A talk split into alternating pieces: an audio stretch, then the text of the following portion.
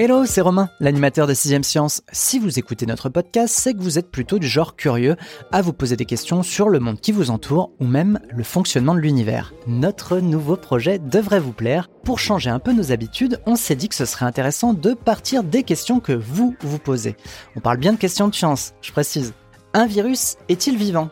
Pourquoi la mer est-elle bleue? Pourra-t-on un jour remonter dans le temps Et surtout, à quoi servent les rayures du zèbre? Je ne veux pas vous orienter, mais vous voyez de quel type d'interrogation je veux parler. Santé, physique, biologie, espace, posez-nous vos questions. Un ou une journaliste de la rédaction de Sciences et Avenir prendra le micro pour y répondre.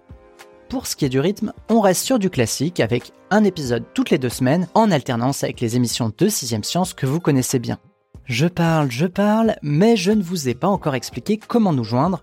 Solution 1, vous pouvez le faire à l'ancienne, en envoyant un mail à l'adresse audio at 20minutes.fr.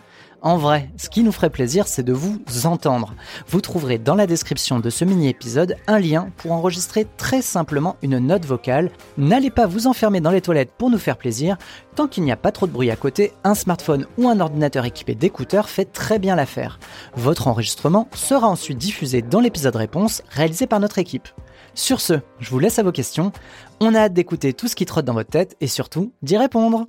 On ne va pas se quitter comme ça. Vous avez aimé cet épisode? Sportif, généraliste, sexo ou scientifique, varié mais toujours bien informé. Découvrez les autres podcasts de la rédaction 20 minutes sur votre application d'écoute préférée ou directement sur podcast au pluriel.20minutes.fr.